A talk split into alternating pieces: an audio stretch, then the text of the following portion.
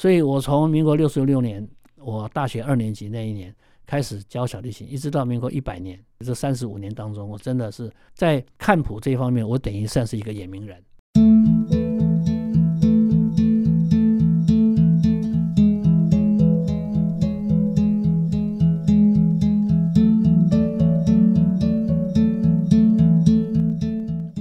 我们今天忙里偷闲节目中呢，为各位邀请到的是一位小提琴的老师。从民国六十六年，他就开始在教授小提琴了。但是呢，在民国一百年，他改行为乐手。那现在呢，我最常看到他的时候是在中正纪念堂五号出口，要走到刷票口，这中间有个空间，会听到他演奏小提琴。我心里想要邀访他接受访问已经很久了，今天呢，终于可以邀请到陈敦邦老师。老师您好。你好，各位听众，大家好。您用一句话来形容你跟小提琴的关系？我跟小提琴来讲，就是一个知音。我对他来讲，他是一个非常非常接近的、亲密的一个密友、知音。老师，你从几岁开始学音乐啊？对，我是从十三岁开始学音乐。那我接触音乐的缘分，很简单说，就是完全是靠眼睛看不到的机会。哦，什么事情都是有好有坏。从小我们的环境是很穷困的环境，教育呢也不普及。所以那个时候，我们是没有摸过风琴，是不可以摸。在学校小学一般小学的教室，风琴是不可以摸的，摸的话是会被处罚的，因为会被破坏掉。嗯嗯。那钢琴是没有见过，没有听过。嗯。我到了十二岁之前，没有听过钢琴声音啊。嗯。不要说摸过钢琴，在这样一个环境之下，我怎么可能会学音乐呢？因为我的眼睛呢，从小就不是看得很清楚，是一种叫做。啊，黄斑部变性，现在叫做网膜色素变性，嗯造成的一种慢慢丧失视力的一种病。从小看得不清楚，可是看得见。然后一直到小学三年级，九岁的时候呢，就开始不能够应付一般学校的功课，那就开始眼睛很着急的去寻访名医。嗯，那看到最后眼睛没有好，因为这种病原则上是不会好的。所以一直到我十二岁那一年，实在没有办法再看到字的时候。家人就决定把我送到盲校啊，这个学校我想一一句话介绍，这个学校是让盲人不能够看得见字的人，视障者这个两个名，这个字很好，就是一个视障者有完全看不到跟看得到两个都叫做视障，因为他的视力障碍。嗯，那我就是属于看得到的这个视障学生。那我去念的学校也很讲清楚，就是这个学校呢，民国六十四年，一九七五年之前是跟聋生听不见的学生合在一起，一个学校叫做盲聋学校。这个盲聋学校不管是台北市立、省立，反正它就是叫做盲聋学校。大家记得，嗯，民国六十四年九月一号开始变成台北市立启明学校。哦，哎，那另外一个聋生分为启聪学校。对，所以启明学校就代表视障盲校这样子。那我念的是。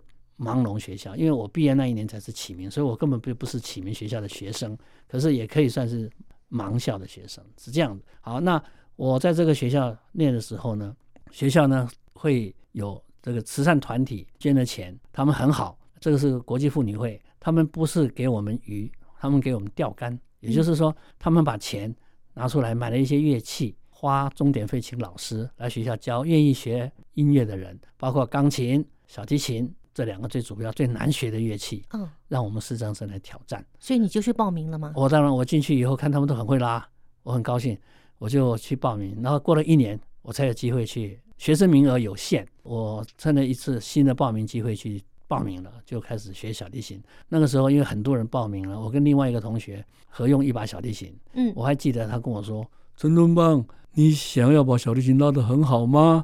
我说：“对。”他说：“我也想，我也是。”看他那时候的期望，我看他这么想，好，我也要想。嗯，然后我们两个合用一把小提琴，刚开始一直抢着用，后来他也越来越不用了，因为什么？拉小提琴太累了。那个是一个责任制，自己想学就学的。那那刚开始报名，哦，全部都报名。嗯，然后后来越来越少，越来越少这样子。呃，简单说就是，我到了高中的时候，我从小学五年级开始学盲校哈，嗯，学到高一的时候，那时候全部的学生好像只剩我一个老师来就教我一个而已，嗯，是 一对一，对，他就很认真。那我的老师是那个时候在省教的一个张照张老师，我从他那边学到了非常多做人做事的道理，而不是学琴。因为老师学了很多东西，他的技巧说实在的，我高中的时候音色就比他好了，可是呢，他还是非常能够教我很多音乐性的东西，这个就是很妙的事情。嗯，那。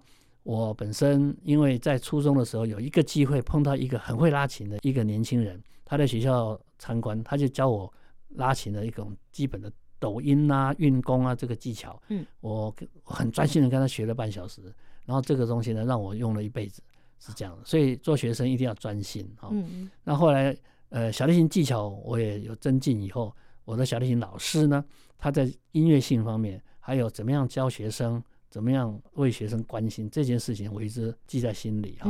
所以呢，我就在这个机缘之下学小提琴。那很多人会认为说，我从小因为家庭环境不错，不是，我家里是一穷二白的哈，嗯，吃不上饭的这种家庭。哇，是。那我在这个环境之下呢，我靠我自己对音乐的喜好跟坚持，所以我就把小提琴学的算是。上手而已啊、哦，嗯，我把小提琴学上手，并不是我非常厉害。是，您说您到了高中的时候，是您的小提琴只是学上手，因为您有到文化大学是在进修音乐系嘛，对不对？是。这我们留到听见阳光的心跳节目中再跟听众朋友分享。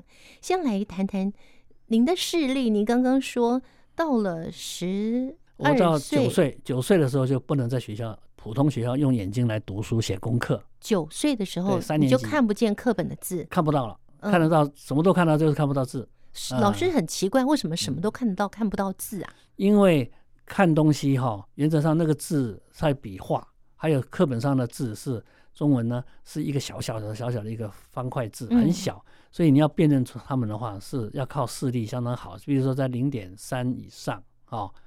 呃，零点三以上，那我的视力已经降到零点三以下，嗯，也就是现在所谓的法定视障的标准以下。嗯，嗯，那时候我就看不到字了。可是看不到字，我可以看他走路啊，我可以打球啊，骑脚踏车啊，看起来就像正常人一样，跟一些正常人一样。可是有一点点稍微斜斜，眼睛看起来怪怪的啊，哦。可是我绝对可以做一般人所做的事情，这样子。嗯，嗯，所以除了不能写功课、读书以外，其他都跟一般人一样。现在其实不是我，很多视障生也是这个问题。这样子，嗯、那那老师，你现在的视力状况呢？我这个视力，医生在那个时候我去看眼睛的时候，十岁的时候，医生说啊，你这个眼睛没有用了啦，以后会看不见。到了四十岁以后就看不见的了啦，这样子。那我听了很不高兴，我就一直想看得见。然后我后来一直退步，记得我是到了四十。五十岁以后才完全看不到，所以我我赢医生讲了十年这样子。对，老师你是怎么办到的？可以跟我们分享一下吗？因为我们生命当中有很多事情，我是不太听医生的话的，这一点大家注意。有很多事情是在无奈的情况之下，你要靠自己的本事。这很多很多人都有这种经验。比如说，有的人说你的癌症只能拖多久？五年。对对，可是有的人可以拖一辈子哈。嗯。那我认识一个很有名的一个智障的朋友，叫刘明。他很严重的小儿麻痹，他说医生说他只能活到三十岁，可是他现在已经六十三，所以还很健康。嗯所以这就是一种意志，这是一个例子。那我自己的视力就是，医生说我能活到四，呃，呃，不是活，看到四十岁。嗯，那我就尽量保护我的眼睛哈。可是事实上，我的工作没有办法保护了。我那个时候是教小提琴，是需要靠靠眼睛去看学生。有机会再讲，我不是看，我是假装在看哈。嗯，那 假装看，对。那我很累，所以我到了四十岁之后，我还可以看得到一点东西。嗯，那当然我，我我最喜欢看的是看到美女了哈，所以这很重要。所以，可是到了五十岁以后，我真的就看不到了。所以老师连我坐在你面前，这个美女都都看不到，太可惜了，好可惜哟。不会听得到最重要，这个是也是等下再讨论哈。呃，我要呃，你的题目有一个是怎样给眼明人跟建议哈，这个是很有意思的。好，那我看不到以后，我就因为心里有准备，所以还可以适应这样子。嗯，我看到你的时候，你是在中正纪念堂，等于算是一个街头艺人的身份嘛，对不对？是。你在这街头艺人的工作之前，是你是在从事小提琴教学喽？是我本身这两个是没有同时，这两个是完全分开的哈。因为我就是因为叫小提琴教学这个工作，我觉得不适合做了，我才改成做街头艺人。它是两种完全不同的工作，嗯，性质不一样啊。你要能够同时做是不大可能的事情。怎么解释呢？因为我做街头艺人是跟一般视障乐乐手是一样的，可以做表演。可是小提琴教学我独创的哈，一个视障的小提琴教学，因为在台湾没有人能够从事视障的小提琴教学老师这份工作。嗯，我想是空前绝后了啊。是，因为他本身要要求一件事情，就一般人做不到，就是你必须把学生的教材背起来啊。这件事情。我自己办到了，可是我觉得其他人是办不到的啊。嗯。呃，这不是说大话，因为它量太大了，它的量大到，呃，嗯，如果我背的曲子，我会背的练习曲，如果说举例说，如果有三百首的话，这个量是三百首。哇。那我请一个人背一首，他都背不起来哦。嗯。绝对不是十分之一，是，一首都背不起来。我不行。嗯呃呃，很多人不行。呃，不是您，是乐老师不行。嗯，哎，就学音乐人的不行哇，所以这个必须要背这么多谱，这样子。老师，你脑子里面我背很多谱，有对超过三百首以上的，以上一定超过以上。嗯，那我讲呢，一首是很长的，一首练习曲大概是流行歌二十首的量。天哪，二十倍的量，非常大，非常大的量，那不超过一个小时了？一首曲子啊，对，不是，我说它的内容，内容，因为流行歌它的曲子比较简单，它会重复。或者乐那个乐型音乐形式会比较简单。那流行那个练习曲，我我讲的是练习曲，而不是所谓的小提琴名曲哦，不是哦。嗯，练习曲它是一种结构，让学生练习的那个结构性很复杂啊。老老师，那你是怎么办到的呢？就背起来，因为第一个硬背嘛，不要硬背。这个就是你问题问的太好了。因为呢，我本身学音乐的时候，我在音乐里面我学到了音乐的乐曲的结构啊，那。我对它那个结构非常喜欢，嗯，你要喜欢你才会背，没有办法硬背。那那个这些曲子，我说一句最公道的话，绝对不是人家丢给你的垃圾，而是这些小提琴老师或者小提琴家用他们的精神跟他们的心血把它编出来给学生来练习，是那是人家的心血，也就是人家是我们人类的宝藏。是，那我今天有幸可以。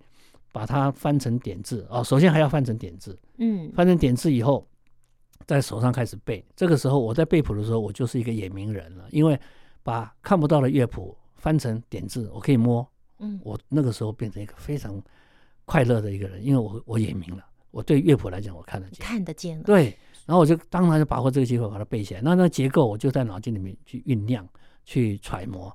然后在头脑里面就几乎看到一个像那个工程学或是一个建筑结构这样子的，嗯，然后把它背起来，背好以后，那其实那就是我的乐趣了。然后我我心里想说，你看，在一百年前，在欧洲有一个很了不起的音乐家，他在想这个东西，他一定想不到说，在一百年、两百年之后，在东方有一个一个看不见的一个小伙子或是一个人，也在他的头脑里面流动，这多神奇的事情啊！嗯，然后我就开始背起来，背好以后呢，我还要拉，因为拉小提琴教小提琴要示范，你不能光是会背而已。嗯、那把它你会拉以后，就把那个点字谱，就是五线谱的结构，变成小提琴上面的指法，用另外转换成另外一种形式。嗯，这样子我就可以教学生了。这样子，嗯、所以那每一个学生学习的啊，初学的二年、两年的、三年的、五年的、六年的、八年的，他们都不一样的时那个程度嘛。嗯，所以。你就要能够适应各式各样的，所以我并不是说背完就忘了，我要继续用的这样子。嗯，所以我从民国六十六年，我大学二年级那一年开始教小提琴，一直到民国一百年，我停止教学这三十五年当中，我真的是都可以做到教学生的事情是：第一个，我能够把谱背起来，在看谱这一方面，我等于算是一个眼明人，这一点只是先做到了一半这样子，是。这是技术，那所以蛮困难的。对，那老师，你把乐曲变成点字谱，对，要翻，让人家念给我听。哦，别人念给你听，别人念给我听的时候，我把它打成点字，那个时候我就很快乐了，因为他念的时候，我就觉得很好玩了。对，所以人家会觉得非常辛苦，对，要花很多时间的。然后我在打的时候就很快乐了。那可能念给我听的人很可怜，很累。然后我就拜托很多人进来念给我听。嗯，那我打好以后，哇，我就。我不是急着去，我是舍不得去背，因为那是我的，好像一个美食，我慢慢慢慢的吃，慢慢品尝。对，然后我心情很快乐，我有一个可以背的东西，每天都很快乐，好像免疫力会提升啊。如果快感冒，第二天就好了啊，真的是这样子啊。那老师，那是你是大二的时候，对不对？呃，那一年刚开始教学是大二，其实其实刚开始教学是大二，可是我练音乐系的时候，之前就要背很多谱了。哦，对，对，而且那个时候我进大二的时候是双主修，是小提琴跟竖笛。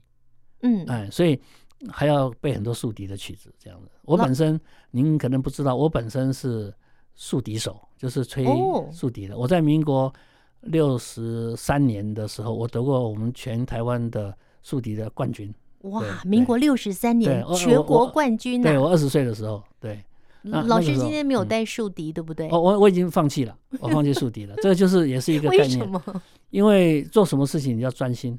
嗯。啊，那个时候年轻嘛，吹竖笛比较简单嘛，小提琴比较难一点了。嗯。那我本身是学小提琴的，后来在学校因为管乐队的需求，嗯，我就吹了竖笛，哎，觉得也蛮好听的。嗯。而且蛮好，蛮容易吹的哈。不过说实话了，因为我两种都做，嗯，啊，吹竖笛比较简单了。吹拉小提琴实在太困难了。可是老师，我很想听你演奏竖笛耶！你家里有竖笛吗？我没有，我没有竖笛，已经没有竖笛了。没有竖笛，那又没办法了。对对，而且我也不会了。老师，对，你全国冠军到现在不会。那个我民国六十三年得到冠军以后，六十四年进音乐系，然后嗯，六十八年毕业。好，那六十八年毕业以后，我就没有再。吹小吹竖笛了，到现在已经看多久？五十年，老师已经 半世纪，已经四十五年以上。对对对，对，所以我原原则上是不会的。现在的竖笛家，他们出生的时候我就不吹了，什么我怎么可能会吹呢？嗯、是这样。我今天真的邀请到老师非常的难得哦。嗯、我们在今天访问最后，请老师来帮我们演奏一首你平常最常自己练习的小提琴演奏曲。好，帮我们介绍一下这一首是这首曲子，是因为我本身是音乐系的学生，算是科班的，所以这首曲子呢是一首韩德尔的小提琴奏鸣曲第三号的第二乐章快板。为什么演奏这首呢？因为它是一个古董曲子，也就是三百年前的曲子。哇，能够到现在还继续留存留，就是因为它实在很有价值。嗯，所以呢，我希望把这首曲子呢介绍给大家听，看看它里面的一种力度、活泼的力度跟一种。不朽的一种典雅的感受，这样子。嗯，那我们来欣赏这首三百年的老古董，由陈敦邦老师为我们演奏的韩德尔小提琴奏鸣曲。那至于在街头演出，其实还有好多要分享的，我们留到下次节目中再跟大家分享喽。好，谢谢陈敦邦老师，谢谢，谢谢大家。